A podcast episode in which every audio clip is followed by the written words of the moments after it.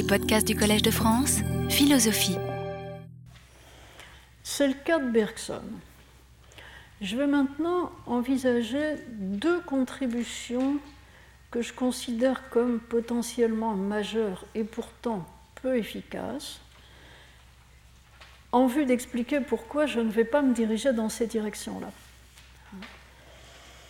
J'ai choisi de suivre momentanément la voie proposée par Bergson, la méthode bergsonienne, si on peut dire, si on peut parler de méthode quand il s'agit d'intuition, et d'autre part la voie proposée par Husserl. Pourquoi est-ce que je choisis d'envisager ces possibilités? Pour Bergson, comme je l'ai dit tout à l'heure, la méthode scientifique n'a aucune chance. Donc ce n'est pas la peine de regarder du côté des sciences. Les sciences sont aveugles au devenir. Elles le figent. Mais selon Bergson, il y a une, approche philosophique du devenir, il faut donc prendre cette, voie philosophique. Pour Husserl, les sciences sont fourvoyées, et c'est ce qu'il rapproche de Bergson les sciences sont complètement fourvoyées, la philosophie va les remettre sur le bon chemin. Donc on peut espérer qu'avec la méthode husserlienne, quelque chose soit apporté à la science qui la rende capable d'appréhender le devenir.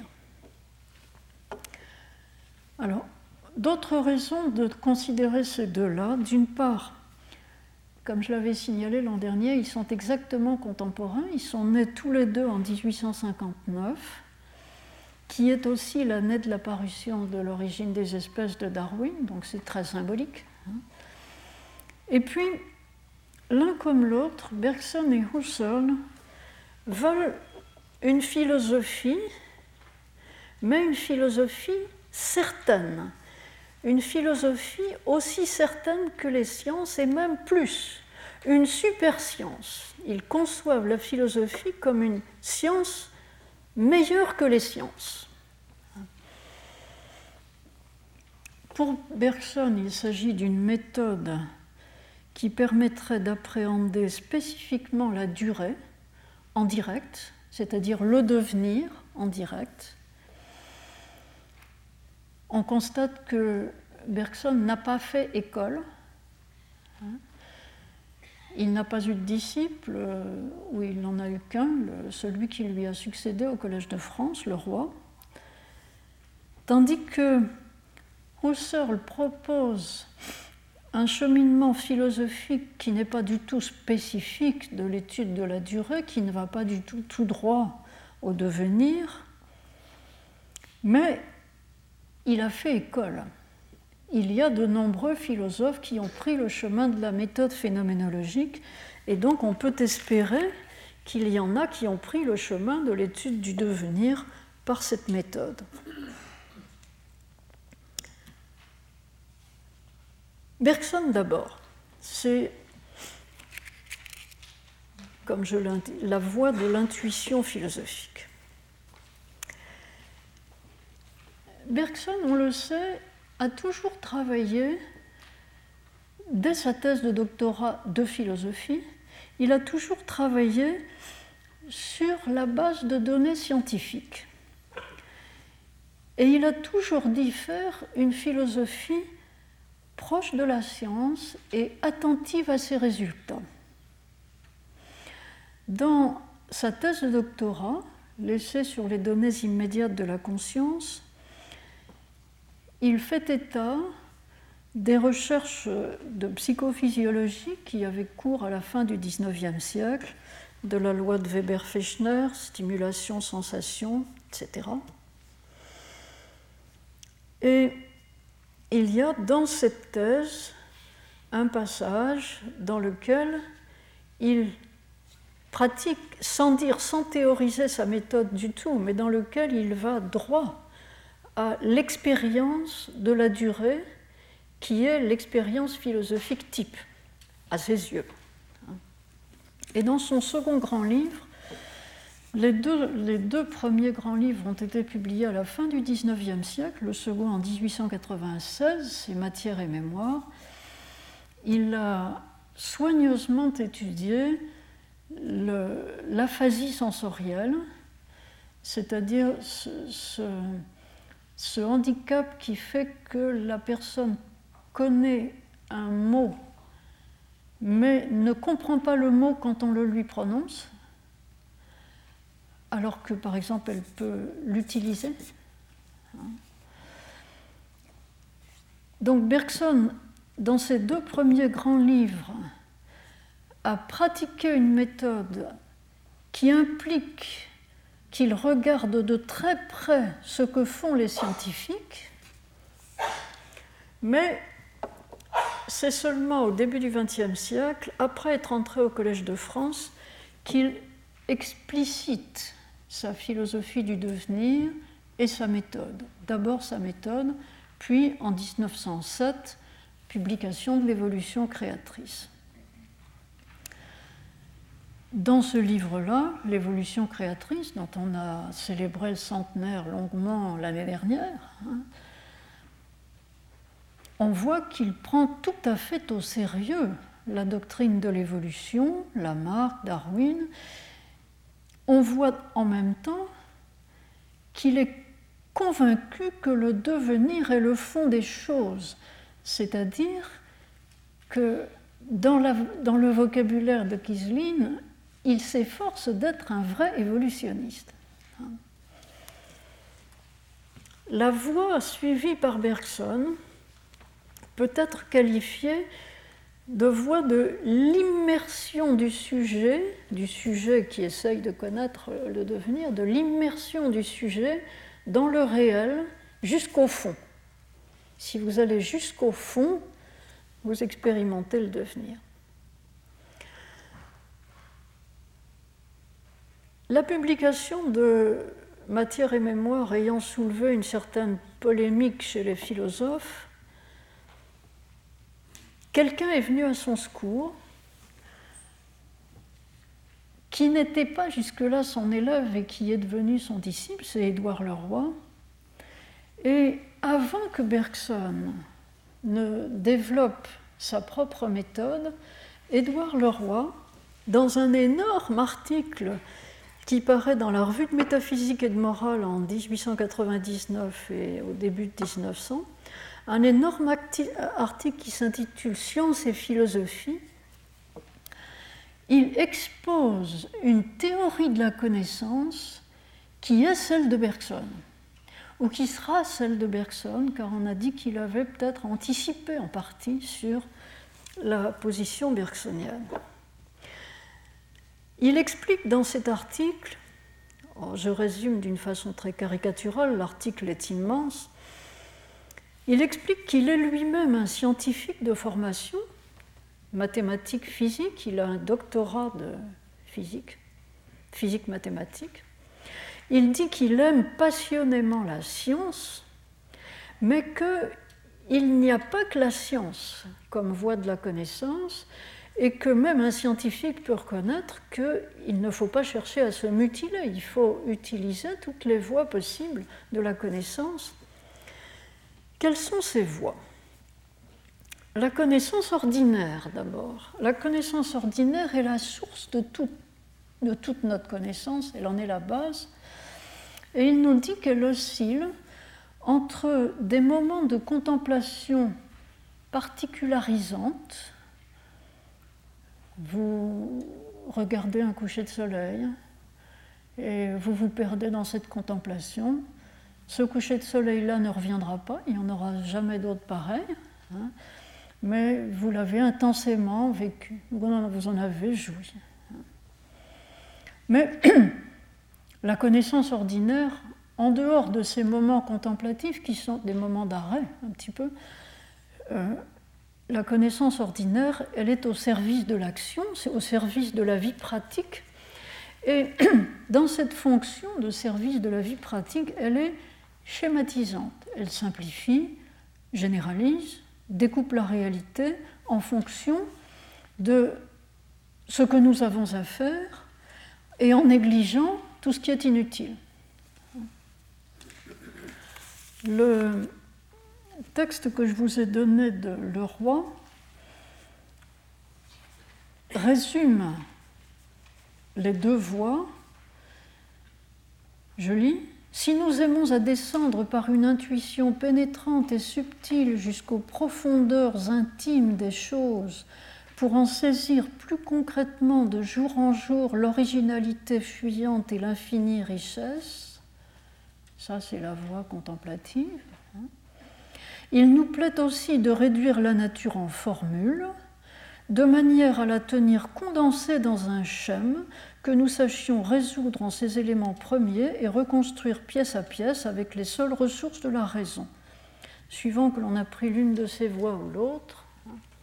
Alors, quand euh, il nous dit que les deux sont en germe dans la connaissance ordinaire, on croit comprendre que la voie de la contemplation, c'est la voie de la philosophie, et la voie schématisante, c'est la voie de la science. La seconde affirmation est correcte, la première pas tout à fait. La connaissance scientifique, nous dit-il, poursuit dans la même direction que la connaissance ordinaire pratique mais ces outils sont plus fins, c'est-à-dire qu'elle nous fait un inventaire soigneux de tous les phénomènes naturels, qu'elle expérimente méthodiquement, qu'elle dégage des régularités, qu'elle rationalise le réel, de façon que nous puissions agir plus efficacement, mieux. Elle nous délivre, nous dit-il, une vérité maniable une vérité maniable. La philosophie arrive par là-dessus. Elle tient compte des acquis de la science, c'est-à-dire elle ne va pas affirmer des choses qui seraient en contradiction avec ce que la science nous dit.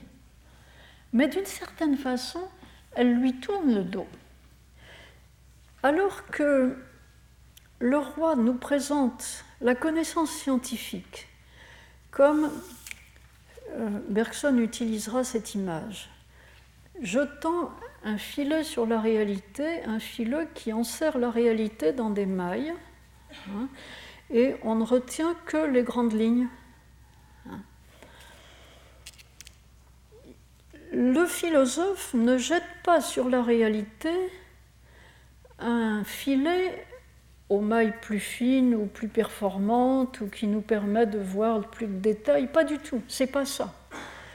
Le philosophe, il se retourne vers celui qui lance le filet,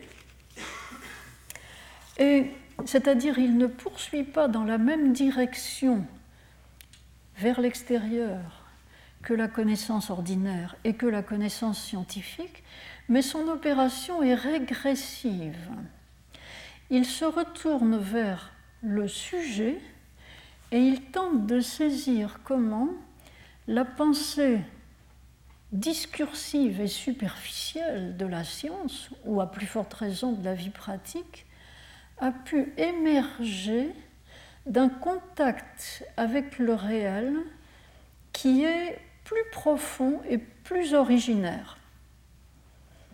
En somme, on peut résumer ça la science quitte la vie pour une abstraction, tandis que la philosophie va quitter l'abstraction pour retourner dans la vie et plonger dedans. L'exposé que le roi fait devant la société de philosophie qui vient de se créer au début de 1900 et qui l'invite à faire une conférence puisqu'il a publié ce grand article, euh, ça déclenche une polémique épouvantable. On, lui dit, on savait bien que la pensée de Bergson est complètement irrationnelle. Hein.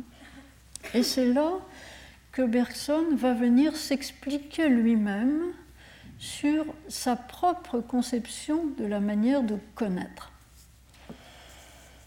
Dans une conférence qu'il fait à la Société de philosophie en 1901, il explique qu'il veut faire une métaphysique positive, c'est-à-dire qu'il soit quelque chose qui soit de la, philosophie première hein, et en même temps aussi sûr qu'une science. C'est ça que positif veut dire, aussi sûr qu'une science. Et il essaye de montrer que c'est ce qu'il a fait dans Matière et Mémoire. En 1903, dans la revue de métaphysique et de morale, Bergson publie alors un long article intitulé Introduction à la métaphysique, où il expose son programme philosophique, sa méthode philosophique, et il nous dit ceci.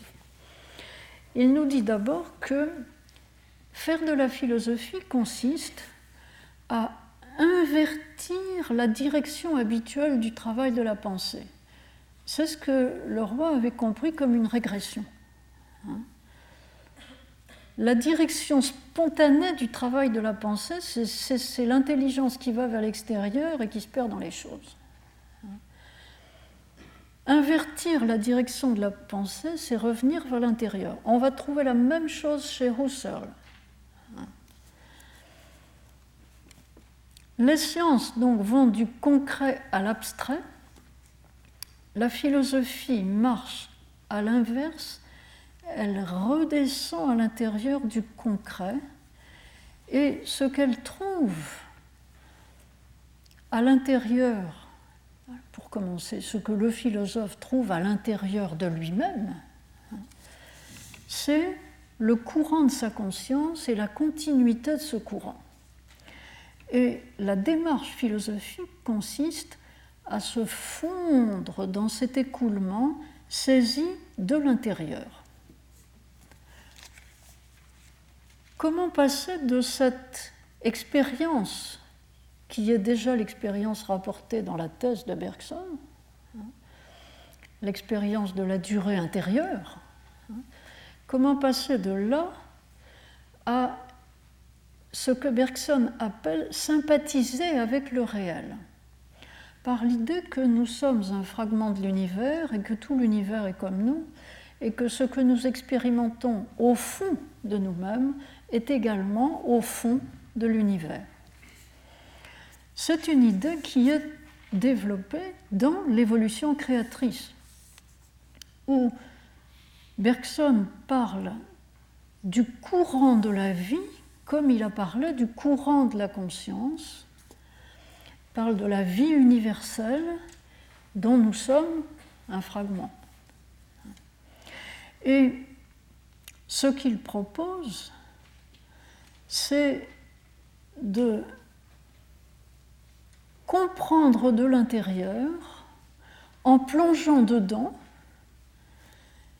ce qui caractérise ce courant de la vie et ce qui le caractérise, nous dit-il, c'est sa créativité. Donc la, découverte bergsonienne, quand il plonge dans le courant de la conscience, c'est que c'est un changement perpétuel, ça n'est jamais la même chose. C'est ce que la théorie de l'évolution démontre euh, superficiellement, mais là, il touche ce qu'il y a dessous. Il parle aussi d'un élan vital. Autrement dit, s'il y a créativité permanente, c'est parce qu'il y a une force qui intervient, hein, qui pousse, hein, qui fait couler qui, fait avancer. Or, je vous cite un passage dans lequel Bergson, décrivant cette expérience, écrit, je lis, quand nous replaçons notre être dans notre vouloir et notre vouloir lui-même dans l'impulsion qu'il prolonge, nous comprenons nous sentons que la réalité est une croissance perpétuelle, une création qui se poursuit sans fin. Et un peu plus loin, tout est obscur dans l'idée de création si l'on pense à des choses qui seraient créées et à une chose qui crée comme on le fait d'habitude. Mais choses et états ne sont que des vues prises par notre esprit sur le devenir. Il n'y a pas de choses il n'y a que des actions. Voilà ce qu'on trouve au fond. C'est ça l'intuition bergsonienne. Au fond du réel, il y a des actions qui sont le fruit d'un vouloir ou d'une impulsion. C'est très curieux. Je n'avais jamais remarqué, avant d'avoir relu ce passage, que au lieu d'employer le mot élan, ici, comme il l'emploie le plus souvent dans l'évolution créatrice, il emploie le mot de Schopenhauer. Vouloir. Vouloir vivre. Il y a au fond des vivants un vouloir vivre. Obstiné, complètement aveugle, qui n'a rien à voir avec l'intelligence. Hein, une volonté de survie. Un autre passage de Bergson est aussi explicite. Euh, c'est le passage d'une conférence qu'il a fait à Oxford et dans laquelle il s'est plus lâché qu'il ne se fait dans l'évolution créatrice, qui est un ouvrage écrit. Dans cette conférence faite à Oxford en 1911, je vous ai donné le passage, il écrit ceci plus nous nous habituons à penser et à percevoir toute chose sub specia durationis, sous l'angle de la durée, plus nous nous enfonçons dans la durée réelle. Et plus nous nous y enfonçons, plus nous nous replaçons dans la direction du principe pourtant transcendant dont nous participons et dont l'éternité ne doit pas être une éternité d'immutabilité, mais une éternité de vie. Comment autrement pourrions-nous vivre et nous mouvoir en elle? In ea vivimus et movemur et sumus. Ah, il se met à parler latin. Il y a un petit relent religieux là. En elle nous vivons, nous nous mouvons et nous sommes. Ce passage signe le caractère mystique de l'intuition bergsonienne. Et je n'ai pas pu m'empêcher de faire le rapprochement avec une expérience. Cette expérience bergsonienne, c'est l'expérience de plonger dans un univers auquel on appartient et qui est plus grand que soi l'expérience de l'appartenance à l'univers. Je n'ai pas pu m'empêcher de penser à une correspondance entre Freud et Romain Roland. En 1927, Romain Roland, dans une lettre qu'il écrivait à Freud, avait fait mention comme euh, hypothèse sur les origines de la religion, du sentiment océanique. Il disait à Freud, j'éprouve, j'éprouve de temps en temps, je ne suis pas religieux du tout, mais j'éprouve de temps en temps ce sentiment océanique, ce sentiment d'appartenir à un univers qui me dépasse. Et je pense que beaucoup de gens font cette expérience, c'est que c'est à l'origine, ou l'une des origines, de la religiosité. Deux ans après, Freud, qui s'était mis à travailler sur euh, l'opuscule qui s'appellera, qui a changé de titre plusieurs fois, mais qui a fini par s'appeler Das Unbehagen in der Kultur, c'est-à-dire malaise dans la culture, Freud dans une autre lettre à Romain Roland, lui demande la permission de citer ce que Romain Roland lui avait mentionné sur le sentiment océanique. Romain Roland répond Mais oui, bien sûr, il est très flatté d'être cité par Freud. Et ce que Freud écrit dans Malaise dans la culture, c'est Moi, ce sentiment océanique, je ne l'ai jamais éprouvé, je ne sais pas ce que c'est. Et je ne dois pas être le seul. Et donc, on peut pas.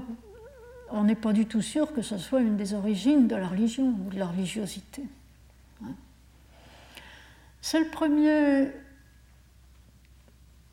C'est la première objection qu'on peut faire à Bergson. L'intuition qu'il nous propose, et pourtant Bergson aurait semble-t-il, rêvait d'une communion des philosophes dans l'intuition de la durée, puisqu'il pensait qu'une fois qu'on avait fait, qu'on avait touché cela, on, avait quelque chose d'absolument certain.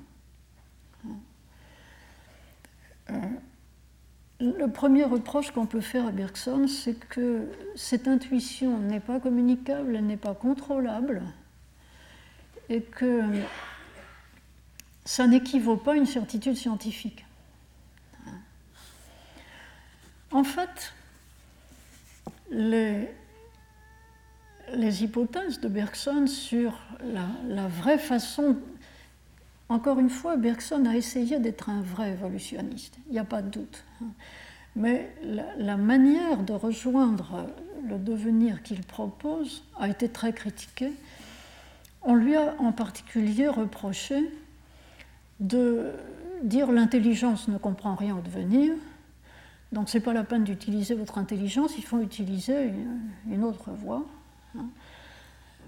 En fait, euh, Gilson, qui rapporte cette critique, dit c'est un péché véniel. Hein. Il aurait dû dire la rationalité. C'est vrai qu'il y a une rationalité bête et obtuse euh, qui, qui n'a pas de. Hein. Mais appeler ça l'intelligence, c'est contestable l'idée d'intelligence véhiculée par la langue commune, au moins en français, c'est l'idée de, la perceptivité aussi. Hein. Et donc, euh, il y a de l'intuition dans l'intelligence. Il est très difficile de maintenir que, un, l'intelligence qui fait la science n'est absolument pas intuitive, et deux, que les scientifiques n'ont pas d'intuition. D'ailleurs, ça, Bergson l'a dit, il y a quand même des scientifiques qui, qui ont de temps en temps des intuitions. Que la science simplifie, généralise, oui. Que la science dégage des relations mathématiques du type des grandes lois de la physique, oui.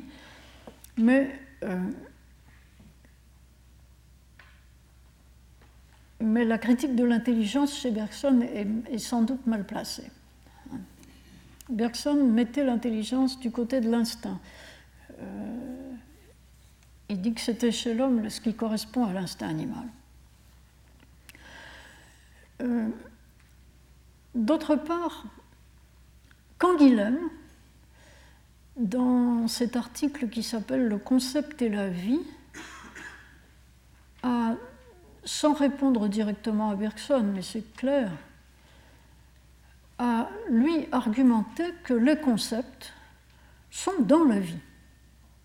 C'est une euh, position tout à fait aristotélicienne, c'est-à-dire que les concepts de, genre et d'espèce nous sont présentés par la nature. on comprend tout de suite que les chats appartiennent à la même espèce. L'espèce chat se présente à nous comme quelque chose qui est dans la nature. La nature est conceptualisante, il n'y a pas que l'intelligence humaine. On peut aussi dire ça. Les formes sont immanentes à la réalité et la nature est informée. C'est quelque chose qui est partiellement repris par Simondon d'ailleurs. La grande critique qui a été faite à Bergson, la plus sévère, elle est faite par Gilson, lorsque Gilson dit que, au fond, Bergson manque d'esprit métaphysique. Aïe, aïe, aïe, alors là. Pourquoi est-ce qu'il manque d'esprit métaphysique? Parce que, nous dit Gilson, on peut croire en lisant l'évolution créatrice que Bergson, sans identifier Dieu à la création, puisque ce qu'il appelle Dieu, c'est ce qui lance les mondes comme on lance des feux d'artifice, et il peut en lancer plusieurs, donc il ne s'identifie pas à ces mondes. Mais Bergson suggère en même temps que Dieu lui-même devient. Si le fond du fond des choses, c'est le devenir, peut-être que Dieu lui-même devient. Gilson répond du tac au tac. je cite, On ne trouve pas Dieu en remontant à l'envers le courant de l'élan vital. Dieu n'est pas à la source du courant de l'élan vital. C'est pas gentil. Ce qu'on trouve en remontant le courant de l'élan vital, c'est ce que j'ai indiqué tout à l'heure, c'est le vouloir de Schopenhauer. C'est-à-dire, c'est bien le sens de la critique de Gilson, c'est un travail de philosophe, mais un philosophe qui finalement se fie à quelque chose, à une, expérience mystique, hein, et ça ne va pas. Hein, ce n'est pas ce qu'il avait annoncé. Je note tout de même que Dobzhansky, qui lui est un scientifique, un scientifique sérieux et qui a euh, beaucoup travaillé pour établir la théorie de l'évolution, Dobzhansky, lorsqu'il conclut un article où il essaye de, dégager le fond de ce qu'il pense, nous dit que euh, le résultat de l'évolution de la vie sur différentes planètes, si la vie y existe, serait divers, présenterait une diversité. Il spécule sur la possibilité qu'on trouve la vie dans d'autres, dans d'autres endroits de l'univers. Et il ajoute, l'évolution est un processus créatif. L'évolution est créative parce qu'elle apporte des nouveautés qui n'ont jamais existé avant. Et il dit rien de plus que Bergson. En somme, le, biologiste lui-même nous répète ce que Bergson a dit avant nous. Il n'empêche, la voix de Bergson ne me paraît pas pouvoir être poursuivie avec fruit J'essaye donc la voix de Husserl. J'essaye pour un petit moment la voix de Husserl. Quand Husserl, en février 1929, a été reçu à la Sorbonne, à Paris, pour donner des conférences dans l'amphithéâtre Descartes, conférences qui ont donné lieu à la publication du livre Les Méditations cartésiennes. Donc lorsque Husserl est arrivé, qu'il est entré à la Sorbonne et qu'on l'a accueilli, Xavier Léon l'a accueilli au nom de la Société française de philosophie en se réclamant de ce qu'ils avaient en commun et en disant la Société française de philosophie a toujours travaillé à rapprocher la philosophie des sciences et vous, Monsieur Bergson, vous avez travaillé à rapprocher la science et la philosophie. Nous sommes heureux de vous accueillir, etc. Le programme de Husserl, qui a été longuement détaillé par lui dans ses conférences et qui est détaillé dans les méditations cartésiennes, qui est un programme cartésien d'inspiration à l'origine, c'est j'avais qualifié tout à l'heure euh, le programme de Bergson de programme d'immersion du sujet dans le réel, pour aller jusqu'au fond. Et eh bien là, c'est plutôt l'immersion du réel dans le sujet. Et pour donner une idée un peu caricaturale de ce que Husserl essaye de faire, je vous ai cité un petit passage de Schopenhauer dans un livre intitulé De la volonté dans la nature que Schopenhauer a publié après, après s'être plongé dans la littérature de biologie et avoir lu, lu, lu. Et Schopenhauer était très instruit des résultats scientifiques de son temps. Et Schopenhauer nous dit, lorsqu'on réfléchit bien, un monde objectif, sans un sujet dans la conscience duquel il existe, est quelque chose de tout bonnement impensable. Quand vous parlez du monde objectif, vous en parlez parce que vous êtes un sujet qui a conscience du monde objectif. Et le monde objectif, sans aucun sujet qui soit là pour en parler ou pour le regarder, on ne sait pas ce que c'est. Ce qui trivialise la démarche de Husserl, me semble-t-il, mais regardons ce qu'elle est, cette démarche de Rousseau. Dans le livre intitulé La philosophie comme science rigoureuse, publié en 1911, Husserl vitupère contre les sciences qui se sont égarées dans le naturalisme et dans l'historicisme et qui ont cédé à la superstition du fait? Les sciences ne parlent plus que de faits, des faits objectifs. Et elles nous délivrent un monde d'objets. Comme si elles avaient totalement oublié qu'il n'y a de monde d'objets que parce qu'il y a un sujet pour en parler, ou pour le voir. Donc, Husserl critique férocement toutes les sciences de son temps, qui sont devenues objectivistes, et il critique aussi les philosophes de son temps, parce que la philosophie, dit-il, est devenue une affaire d'opinion, de vision du monde. Moi, je pense comme ça, puis vous, vous pensez autrement, vous voyez les choses autrement. Bon, relativisme. La philosophie ne devrait pas être une affaire d'opinion, elle devrait être une affaire de vérité. Et la science ne devrait pas oublier qu'il y a des scientifiques qui font la science et des scientifiques qui sont des sujets avec leur subjectivité. Bon. Partant de là, ce que Husserl envisage, c'est la constitution en rapprochant de nouveau la philosophie et la science, philosophie qui a conscience du sujet, mais qui se contente de dire un sujet pense ci, un sujet, un autre sujet pense ça, et puis voilà, cette affaire d'opinion.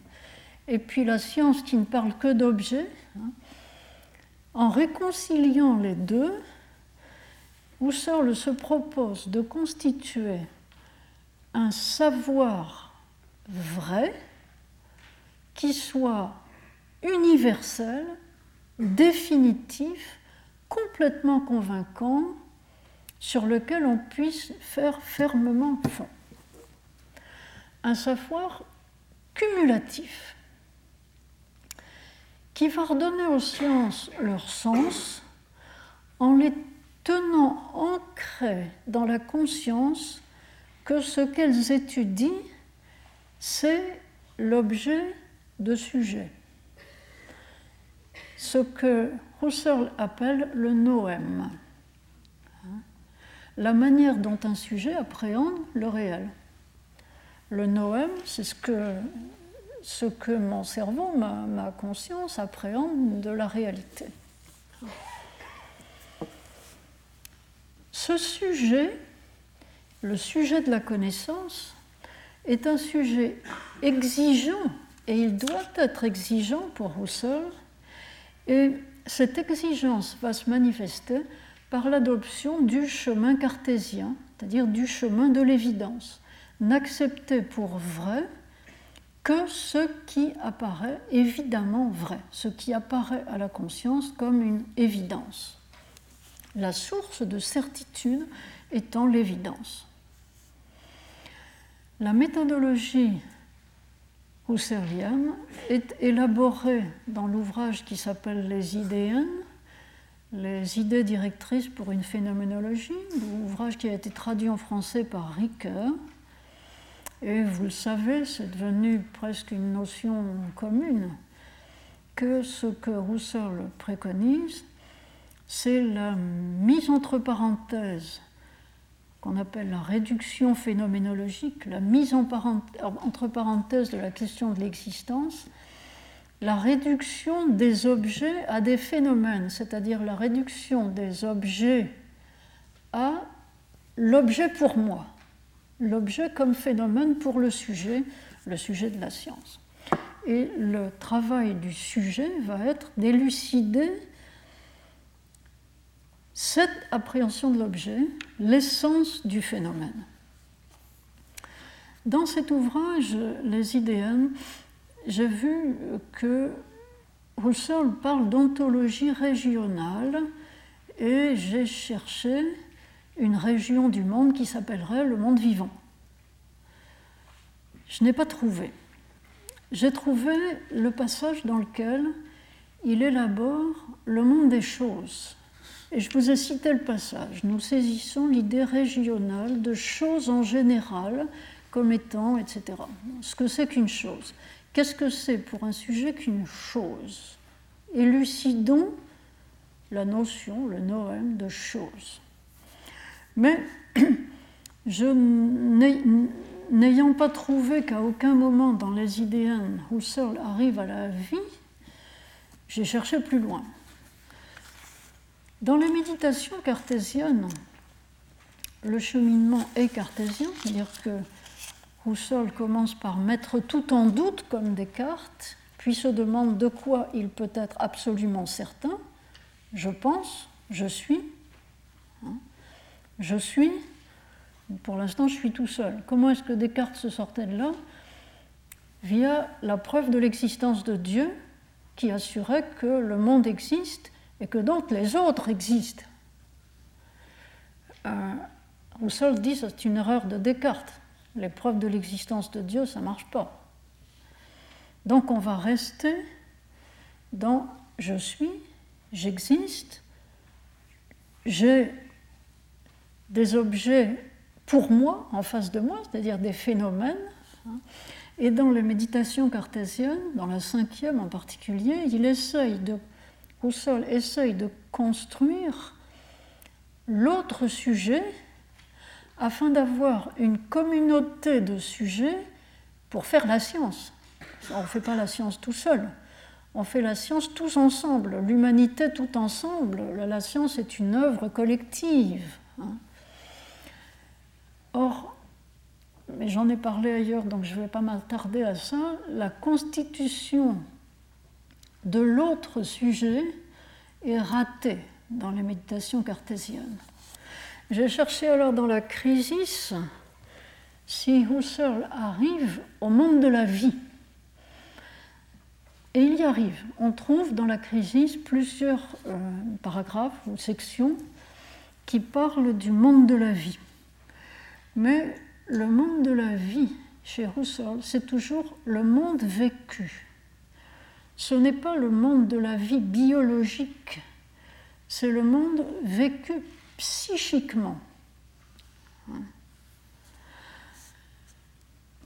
Dans la crise encore, Husserl parle de l'intersubjectivité, c'est-à-dire des relations qui peuvent s'établir entre une multiplicité de sujets, et de la connexion que nous pouvons avoir avec nos compagnons d'humanité, il faut bien ça pour faire une science.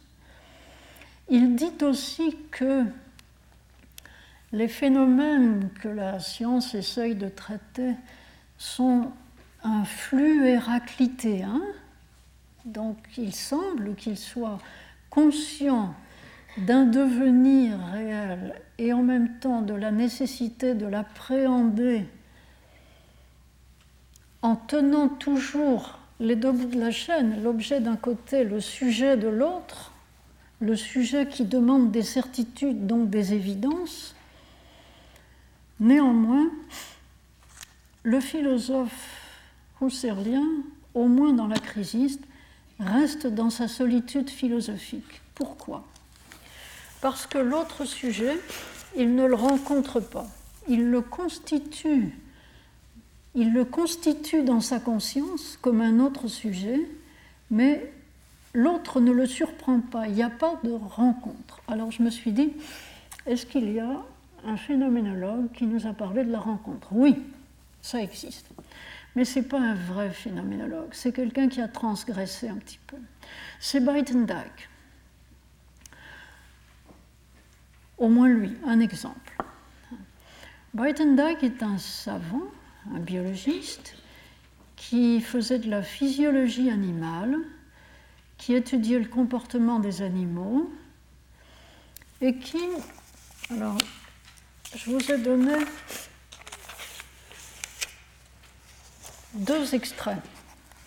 Un extrait de Buitendijk lui-même qui sort d'un livre qui est son traité de psychologie animale, lequel a été traduit en français et je vous donne un commentaire qui est issu d'un livre publié par les amis de Buitendijk lorsqu'il a eu 70 ans, un livre fait en son honneur. Et ce livre s'appelle Rencontre, Encounter, Begegnung, contribution à une psychologie humaine dédiée au professeur Buitendijk. Euh, était quelqu'un d'extrêmement savant qui parlait plusieurs langues, qui écrivait plusieurs langues, qui écrit d'ailleurs à la fois dans plusieurs langues européennes à la suite, ce qui rend le travail des traducteurs compliqué. Ce qu'il nous dit dans ce petit passage extrait de son traité sur l'animal, c'est les réactions et les activités spontanées de l'animal ne sont compréhensibles que, si nous y voyons des actes. Mais ce faisant, nous admettons que nous envisageons l'animal comme un sujet. Ben oui, c'est normal. Vous dites c'est normal, c'est pas normal pour tout le monde. Pour les scientifiques qui font de l'expérimentation animale, l'animal est souvent traité comme un objet d'étude, un objet, une chose quasiment. Ce que Breitendijk instaure comme règle méthodologique, c'est, premièrement, l'être vivant, quel qu'il soit, l'être vivant n'est pas seulement un objet d'étude, c'est en même temps un sujet. C'est lui-même un autre sujet. Je suis un sujet, c'est un autre sujet. Les mouvements de cet autre sujet, ou ses réactions, doivent être conçus comme des comportements, incluant des stratégies, et qui ont un sens. Par exemple, on étudiera la stratégie reproductive de la tique. C'est ce qu'a fait Uxküll. C'est un tout petit animal tout bas de la tique. Sa stratégie reproductive est assez simple. Mais c'est un autre sujet qui a une stratégie. Troisième principe de Buitendijk, le travail avec l'animal, ce n'est pas seulement une recherche sur, c'est en même temps une rencontre avec. Ce qu'on apprend de l'animal, ça peut être aussi l'animal qui vous l'apprend. Vous ne faites pas tout le travail actif. Ça va dans les deux sens. Buitendijk a dit avoir été influencé par la phénoménologie de Husserl, mais il ne pratique pas la mise entre parenthèses, la réduction phénoménologique l'étape de la réduction phénoménologique complètement. Et d'autre part, il a été influencé par d'autres courants qui étaient vivants dans ce qu'on a appelé euh, ce grand mouvement de l'anthropologie philosophique dans les pays de langue anglaise et l'Europe continentale euh, au milieu du XXe siècle. Le commentateur euh, que je cite de ce livre sur la rencontre nous dit que la philosophie actuelle se trouve dans cette transition d'une phénoménologie du sens vers un renouveau de l'ontologie. Il y a eu de fait un glissement de certains phénoménologues vers l'ontologie, mais cette ontologie phénoménologique s'est rarement préoccupé des sciences de la vie. Et c'est ce qui me manque ici pour suivre cette voie. Les travaux phénoménologiques ont le plus souvent appréhendé la vie comme vie vécue humainement et très rarement pris connaissance de travaux sur la vie biologique. On parle beaucoup du corps dans la phénoménologie, mais on ne connaît pas la physiologie du corps et on ne s'en occupe pas. Ce n'est pas ça le centre de l'intérêt. Je pense donc que je peux justifier, et c'est ma conclusion, d'appréhender l'ontologie du devenir en retournant aux sciences biologiques et ce faisant, je prétends que ce que je vais faire n'est pas une phénoménologie, ça n'est pas non plus l'intuition bergsonienne, c'est quelque chose qui peut s'appeler philosophie naturelle ou philosophie de la nature.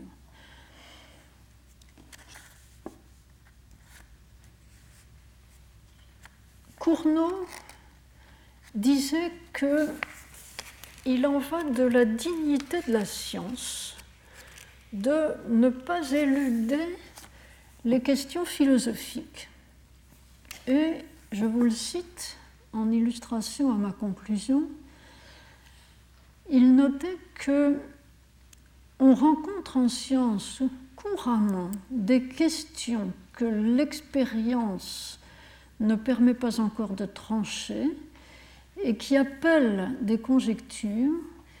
Et ce que Cournot nous dit, c'est que ces conjectures restent dans le domaine de la spéculation philosophique dont la science, quoi qu'on fasse, ne peut s'isoler complètement et dont elle ne s'isolerait si la chose était possible qu'au dépens de sa propre dignité.